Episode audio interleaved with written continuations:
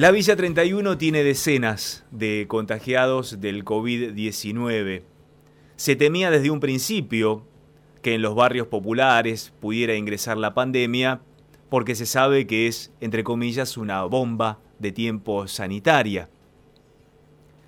Y encima, con la pandemia, afloran los dramas estructurales que tienen los barrios populares en la ciudad de Buenos Aires y más aún en el conurbano. Por ejemplo, falta de agua. Esto ha acontecido en los últimos días en la Villa 31 de Retiro. Estamos en comunicación con Milciades Peña. Milciades fue legislador porteño y desde hace un tiempo comunicador social en el canal de la Villa 31 o que sale de la Villa 31 y que se llama Urbana TV, justamente con ese nombre, con el sueño y la utopía de urbanizar ya definitivamente ese barrio popular, hay que decirlo, en una de las zonas más ricas del país. Hola Milciades, buen día, Gabriel Prósperi lo saluda, ¿cómo le va? ¿Qué tal, Gabriel? ¿Cómo estás? Qué gusto hablar con vos, hablar con una radio ahí de, mi ciudad natal. Exactamente, la ciudad de La Plata y para todo el mundo estamos saliendo. Hoy que tenemos la posibilidad de hablar por internet, Milciades, te puedo asegurar que nos están escuchando aquí en el país, desde Formosa, pasando por Mendoza, hasta Pinamar y Neuquén. Así que estamos saliendo al aire para todo el país, contándoles a través tuyo, que estás tan cercano, a la gente, a los más de 40.000 habitantes que tiene el barrio popular Villa 31, qué es lo que está aconteciendo allí. Todavía falta agua en muchos lugares, ¿no es cierto? Así es, así es. Pero mira, hay primera primera corrección, porque es tanto la, manipulación este, informativa que eh, se instalan este, datos como, como ciertos. Eh, por empezar este, decimos 40.000 habitantes, porque el gobierno de la ciudad ha logrado instalar que Villa tiene 40.000 habitantes a partir de un relevamiento que hizo mediano, eh, y eso es casi, eh, te diría, la mitad de la realidad, ¿eh? porque en ese barrio viven cerca de 70.000 personas, ese es el número más aproximado de la realidad. ¿Por qué digo, por qué señalo esto?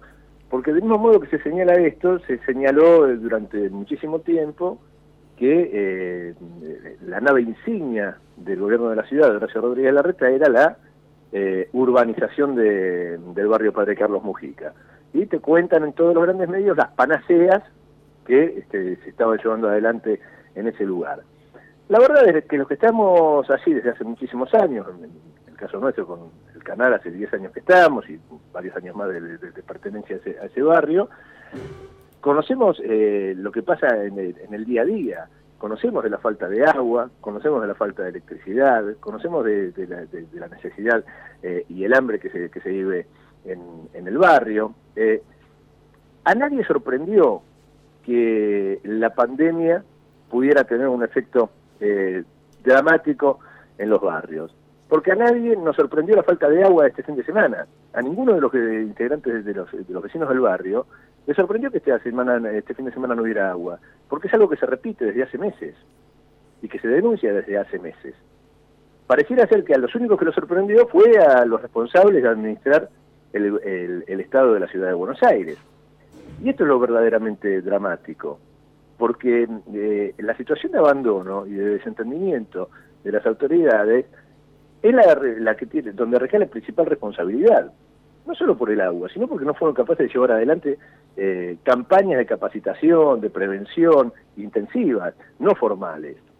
Poner un batallón de personas ahí trabajando, repartiendo barbijos, barbijos que, este, que no se compren a tres mil pesos como se compraron en la ciudad, sino barbijos sencillos, o dar un pedazo de tela, o enseñar a la gente cómo se construían cómo se confeccionan los, los barbijos, entregar alcohol en gel, enseñar a, a, diluir las proporciones de alcohol en gel, entregar la bandina, cosas básicas que tienen que ver con la organización, que tiene que ver con la planificación, que tiene que ver con la preocupación por el otro. Bueno, nada de eso sucedió en la Villa 31. Por más que después uno lo escuche al, vicejefe de gobierno, como me pasó anoche verlo en canal de televisión, dice, no, porque nosotros hicimos esto, hicimos aquello, estamos muy preocupados, estamos ya... Es mentira, todo mentira. El desprecio que hay hacia los habitantes de los barrios populares es eh, abrumador, es verdaderamente abrumador.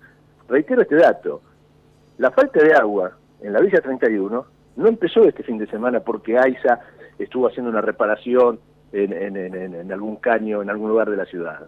No, no, hace meses que nosotros venimos denunciando esto, que los vecinos vienen denunciando. Cualquiera que ingrese a nuestro sitio ahí en, YouTube encontrar notas de muchísimo tiempo atrás hablando de esta problemática, reflejando lo que eran las protestas de los vecinos. ¿Y por qué no hay agua? Bueno, no hay agua en el barrio porque el, la eh, AISA, la empresa de, proveedora de agua en la ciudad de Buenos Aires, llega hasta el perímetro del barrio, hacia la periferia. Esa es la responsabilidad. Desde el perímetro hacia eh, el interior del barrio, la responsabilidad de la conexión recae en el gobierno, en el gobierno porteño. ¿Y qué hizo el gobierno porteño? No, no realizó las, conexiones, salvo la conexión del caño este, principal con el edificio nuevo del Ministerio de Educación que se construyó en el, en el barrio Padre Carlos Mojica, una buena decisión, pero se construyó ahí una mole de ocho pisos eh, para albergar a 3.000 personas, y claro, ahí le garantizaron la ciudad de agua, pero no a los, a los habitantes históricos del barrio. Bueno, este es el contexto en el cual apareció el coronavirus en, la Villa 31. Hace un ratito nada más, el ministro de Salud porteño, Fernán Quirós, anunció que son seis los muertos en las villas, en los barrios populares en la ciudad de Buenos Aires. La situación es verdaderamente dramática. Uno o una de las fallecidas es familiar directa de el primer, eh, la primera persona contagiada que supimos, ¿no? De 84 años, la víctima. Así es, esa, esa es la, la primera, la primera fallecida eh, durante eh, el fin de semana, que sí, sí, eh, la, madre de 84 años, el padre también está delicado, tiene 85. no, no tenemos precisiones hasta ahora, porque esto sucedió, este anuncio que te mencionaba recién, lo, realizaron hace, sí, sí, sí, hace, media hora, sí. hace, hace un ratito nada más, y todavía no dieron las precisiones de dónde son esas seis víctimas fatales. Pero bueno, la situación es verdaderamente preocupante. ¿Qué sucede, Gabriel? A esta, esta descripción que yo te hacía de lo que eran los servicios básicos, sumale eh, eh, la realidad socioeconómica y, de hábitat que tiene eh, el barrio. La demanda de comida, la demanda de alimentos en, los últimos meses, sobre todo desde que comenzó el aislamiento, que tuvo un impacto directo en los barrios populares, porque la principal actividad, la actividad más potente en los barrios populares es la que está vinculada con las changas, es la que está vinculada con eh, las tareas domésticas. Bueno, todo eso se cortó eh, rápidamente. El incremento en la demanda de alimentos eh, pasó entre, aumentó entre un 30 y un 40%, y a eso tampoco el gobierno de la ciudad le dio respuesta. O sea, no, no, no, no estuvo a la altura de esa demanda. ¿Por qué señalo esto? Porque si vos tenés un incremento de, de demanda de alimentos entre un 30 y un 40%, significa más gente circulando de manera peligrosa en las calles porque tienen que ir a los comedores populares, a los merenderos populares, a buscar este, su, su viandita. Y allí se pone en eh, riesgo lo que se denominó como el aislamiento comunitario en los barrios populares, ¿no? Allí no hay un aislamiento individual, hogareño, como hay en otros barrios de clase media, sino que hay un aislamiento comunitario. La gente puede deambular dentro del barrio, pero por supuesto, cuanto más gente deambule, más peligro hay, sobre todo si el virus ya está circulando dentro del barrio.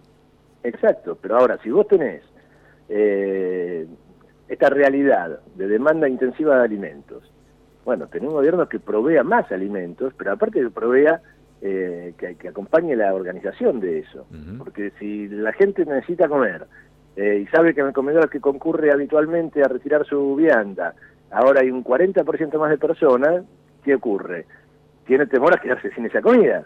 Entonces va a ir, va a ir más temprano, se arman las filas, están, digamos, eh, toda una cuestión de planificación que es responsabilidad primaria del gobierno, no, no de las organizaciones sociales, políticas, que de, muy buen este, corazón y, con ideología, con todo lo que quiera, realizan esa tarea solidaria, fundamental, básica. Ahora, el Estado tiene que aparecer en esos momentos, tiene que aparecer en esos momentos, para dar una mano, para proveer las, las este, los, insumos necesarios, para este, proveer los recursos humanos que acompañen. Bueno, nada de eso sucedió, nada de eso sucedió. El barrio quedó este, prácticamente a la deriva, no hubo comunicación, no hubo capacitación, eh, de verdad digo, no, no. Eh, el gobierno de la Ciudad de Buenos Aires es un gobierno del como sí para los sectores populares, es un gobierno que anuncia grandes obras, este, que muchas de ellas se, realizan efectivamente, algunas son buenas, otras son este, absurdas, pero bueno, ahora para los barrios populares nada de eso pasa, nada de eso sucede. Yo te, doy un ejemplo. Hace un ratito te hablaba del Ministerio de la construcción del Ministerio de Educación. Un hermoso edificio, una medida que a mí me, me satisface, me parece que está bien integrar.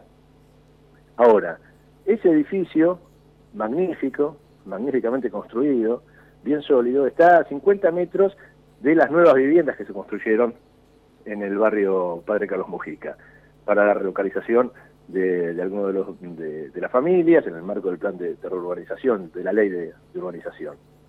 Mientras ese edificio del ministerio está hecho con hormigón, con todos los chiches, las viviendas nuevas están hechas de Durlock y chapa. Mm. Y a menos de un año de estar eh, habitadas ya tienen filtraciones, tienen rotura de, las instalaciones, de los mobiliarios. Eh, tenían este, se pagaron consultorías para este, definir cómo tenía que ser la instalación de gas, por ejemplo, y resulta que esas casas no tienen gas. ¿eh? Son casas eléctricas en un barrio que tiene serios déficits eh, de provisión eléctrica. Eh, me explico los contrastes que hay. Eh, cuando, vos tenés este, en la puerta de la entrada del barrio, la reta le entrega un terreno de manera absolutamente irregular a una empresa como McDonald's y se garantiza que McDonald's tenga la llegada de agua, la llegada de luz, a ellos no les falta. Ahora, los vecinos que están a 100 metros de ahí, sí, no tienen ninguna de esas eh, necesidades cubiertas. Eh, bueno, entonces, ¿es sorpresivo el resultado de, la aparición del coronavirus en, la villa? No, no es sorpresivo. No es sorpresivo. Sorpresiva es la aparición de, del COVID-19 en el mundo. Eh, la humanidad no se esperaba eso. Ahora, una vez que aparece, hay lugares donde el caldo de cultivo está a pedir de boca y tiene que ver con aquellos lugares que han estado abandonados por, la, por las acciones de, los gobiernos. ¿no? ¿Cómo evaluás la organización interna de la villa, más allá de la descripción que haces de las falencias desde el punto de vista estatal dentro de la ciudad de Buenos Aires, pero la organización de eh, los habitantes, de los movimientos populares que funcionan allí como basamento justamente de las relaciones sociales? ¿Cómo están funcionando para dar algún tipo de respuesta parcial, sobre todo a la falta de alimento para todos, como vos decías recién. No, fundamental, central. Las organizaciones populares, eh, los movimientos populares tienen, cumplen una tarea eh, fabulosa en el barrio. Sin ellos este, esto sería este, verdaderamente dramático, verdaderamente dramático. Ahí tenés todo un, todo un entramado de, comedores, de merenderos, de organizaciones de todo tipo. Eh, la Villa 31 tiene una historia muy rica de organización popular, eh, y eso es una tradición que, se mantiene y están cumpliendo una tarea eh, fenomenal. Eh, históricamente lo vienen cumpliendo con un crecimiento muy notable, no solo en lo que tiene que ver con la alimentación, sino con la capacitación. Hay varios bachilleratos, bachilleratos populares, digamos, que siguen trabajando en medio del aislamiento, conteniendo eh, y articulando con, los vecinos y las vecinas. ¿Volverán las orquestas que habían puesto en funcionamiento en un momento y que eran tan bellas de ver y escuchar? ¿Las orquestas juveniles? Las orquestas juveniles, y mira, eh, el gobierno de, la ciudad las la desarticuló, hay que ver si desde, Nación yo tengo entendido que, se va a reactivar todo eso. Está bien que debe tener un gobierno nacional, una, gestión nacional que estaba arrancando y de pronto se encontró con esto, entonces una cantidad de planificaciones eh, han quedado truncas, ¿no? Hoy hablar hay cosas de las cuales hablar parece eh, parecen utópicas, ¿no? Eh, en medio de, la crisis. Sobre todo porque las actividades para los más pequeños, para los más pibes, para las pibas y, y los pibes del barrio, está bien que hay ciertas barreras que tienen que ver estrictamente con lo sanitario, pero ciertas actividades que tienen que ver con lo lúdico, que tienen que ver con lo musical, eh, se veían tan atractivas para el desarrollo a futuro de esas generaciones que crecen en ese ambiente que no deja de ser hostil, ¿no? No, no, más vale, más vale. Estamos hablando, yo siempre digo, ¿no? La Villa 31 tiene la característica, la particularidad de ser la única villa, eh, villa que está ubicada en la zona norte de la ciudad de Buenos Aires. El, cordón sur en la ciudad de Buenos Aires es, el, más castigado eh, económicamente, socialmente. Eh, de manera histórica.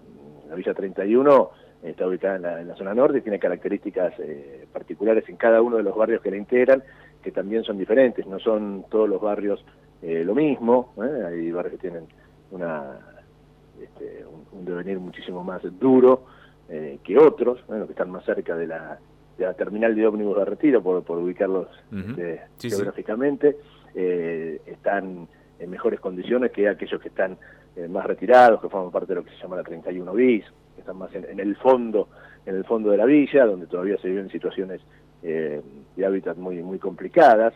Y todo lo que tiene que ver con, con la cuestión cultural, educativa, es, es realmente fundamental, fundamental para el desarrollo de la barriada. Bueno, yo decíamos recién, preguntabas por las organizaciones, eh, fíjate que lo, primero que, sucedió en medio de la crisis eh, fue construir, constituir el comité de crisis, un comité de crisis que está integrado por más de 80 organizaciones, eh, comedores, merenderos. Hablamos con Amalia Zárate hace unos días aquí también de la Villa 31, de la CTA Autónoma, sí. Sí, sí, sí, sí, bueno, Amalia que es de, la, CTA, que es una histórica dirigente del barrio también, participa en ese comité. Y eso habla de, de, una capacidad de reacción, de respuesta, de organización importante, ¿no? que tiene que ver con esa tradición de la cual te hablaba. Pero hay situaciones en la Villa de Ariel que, mira, en diciembre último se hizo una movilización muy grande en el barrio eh, pidiendo por la construcción de un hospital. Seguramente no hubiera estado construido hoy ese hospital en, en, el barrio en el barrio Padre Carlos Mujica. Hay un predio muy grande donde que está justo frente a la terminal donde funciona el supermercado Coto, en un terreno este, que tiene que ser que es del Estado, que es del Estado de la ciudad, y que Rodríguez Larreta quiso subastar en diciembre pasado, al final no hubo ofertas, y quería subastarlo para un negocio privado. Y nosotros acompañamos ese reclamo de los vecinos por la construcción de, para la construcción de un hospital que es absolutamente necesario, absolutamente necesario. Les hablaba de una barriada de 70.000 habitantes, pero ahí nomás, cerquita tenés eh, la Villa Rodrigo Bueno, y aparte ahí nomás, enfrente tenés la terminal de ómnibus de retiro, y tenés el, puerto, y tenés la terminal de, de cruceros, o sea, un lugar estratégico para construir un hospital. Eh, vos decís, bueno, no, no se van a construir, no, no tiene sentido construir hospitales en la ciudad de Buenos Aires, porque eh, han construido muchos en 13 años de, gobierno, eh, o 12 años y, poco que lleva de gobierno el, el, macrismo en la ciudad. Bueno, ojalá fuera así. La realidad es que en la ciudad de Buenos Aires no se construyó ningún hospital. En 12 años y medio no se construyó ningún hospital. Eh, entonces te planteas, ¿y qué es una casualidad esto? ¿Es una casualidad o es una política?